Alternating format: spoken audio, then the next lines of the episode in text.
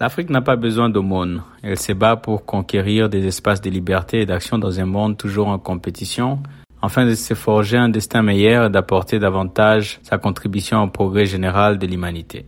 Ces mots sont ceux du président congolais Félix Tshisekedi à la tribune des Nations Unies lors de la 76e session de l'Assemblée générale.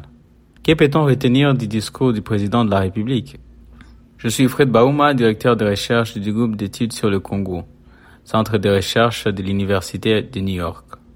Dans ce 32e numéro de Ponajek, je commente la dernière sortie du président de la République démocratique du Congo.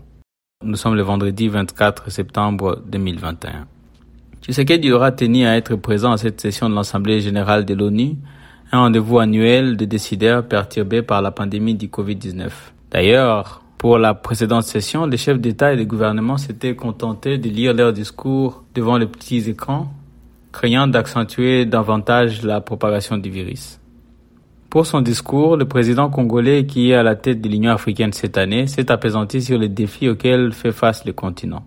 Nous avons voulu porter la voix du continent, m'expliquait Patrick Mouyaya, porte-parole du gouvernement congolais. Des 15 pages du discours du président, au moins 10 sont consacrées à la situation générale de l'Afrique, le Congo n'étant cité qu'en filigrane. Et le Covid aura été un des grands thèmes du discours de Fachi, qui s'est fait vacciner seulement à la veille de son voyage pour New York. Le président congolais a plaidé avec raison pour plus d'équité dans la réponse contre le Covid, pour un plus grand accès aux soins et aux vaccins et pour des réformes structurelles dans le secteur de santé. L'objectif étant, selon lui, de distribuer plus de 25 millions de vaccins par mois. Mais ce Tshisekedi a raison. À ce stade, Seuls deux Africains sur 100 sont vaccinés contre une moyenne mondiale de 46%. Aussi, les vaccins destinés aux Africains sont considérés douteux par certains pays occidentaux comme la Grande-Bretagne. Mais Félix Tshisekedi a aussi raison d'alerter sur euh, les inégalités que peut engendrer la reprise économique post-Covid. D'où son plaidoyer pour plus de financement et un allègement de la dette africaine. D'autres sujets abordés par le président de la République concernent euh, l'intégration régionale, le multilatéralisme ou encore la protection de l'environnement. Sur ces derniers points, le président congolais a plaidé non sans raison pour une compensation des sacrifices consentis par les Africains pour préserver l'humanité contre le réchauffement climatique. Sera-t-il écouté? Toutefois, deux autres sujets abordés par les chefs d'État congolais peuvent faire débat.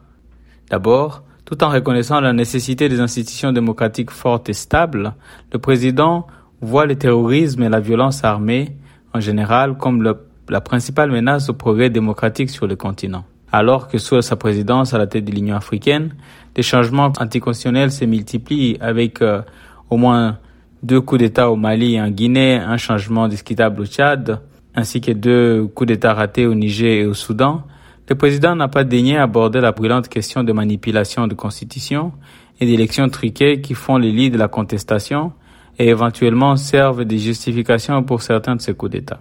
Il n'a pas non plus dit mot sur l'incapacité de l'Union africaine à aborder ouvertement ces problématiques.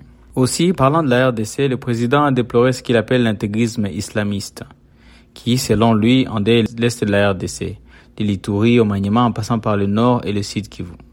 Cette lecture est pour le moins contestable. S'il est vrai que les défis sécuritaires semblent se multiplier sur le continent et constituent une menace à la stabilité des différents pays, il est difficile de lire tous les conflits sur le continent sous l'angle du terrorisme. Aussi, il est erroné et dangereux de recadrer la problématique des groupes armés en RDC sous cet unique angle. Pour ce qui est du Congo, seuls les ADF ont un lien avec l'islamisme et même pour ce groupe, le label de djihadisme ou de terrorisme cache la complexité des motivations des acteurs. Comme indiqué dans des précédents PONAGEC, une telle lecture pourrait conduire à des solutions exclusivement militaires sans tenir compte des réalités locales et de la complexité de la dynamique des conflits. Le président Tshisekedi pourra-t-il, dans les cinq mois qui lui restent à la tête de l'Union africaine, réussir à remettre le continent sur la voie de la démocratie et de la stabilité et de l'émancipation économique? Pour recevoir Ponajek chaque vendredi sur votre téléphone, rejoignez notre fil WhatsApp en envoyant GSC au plus 243 894 110 542. À très vite.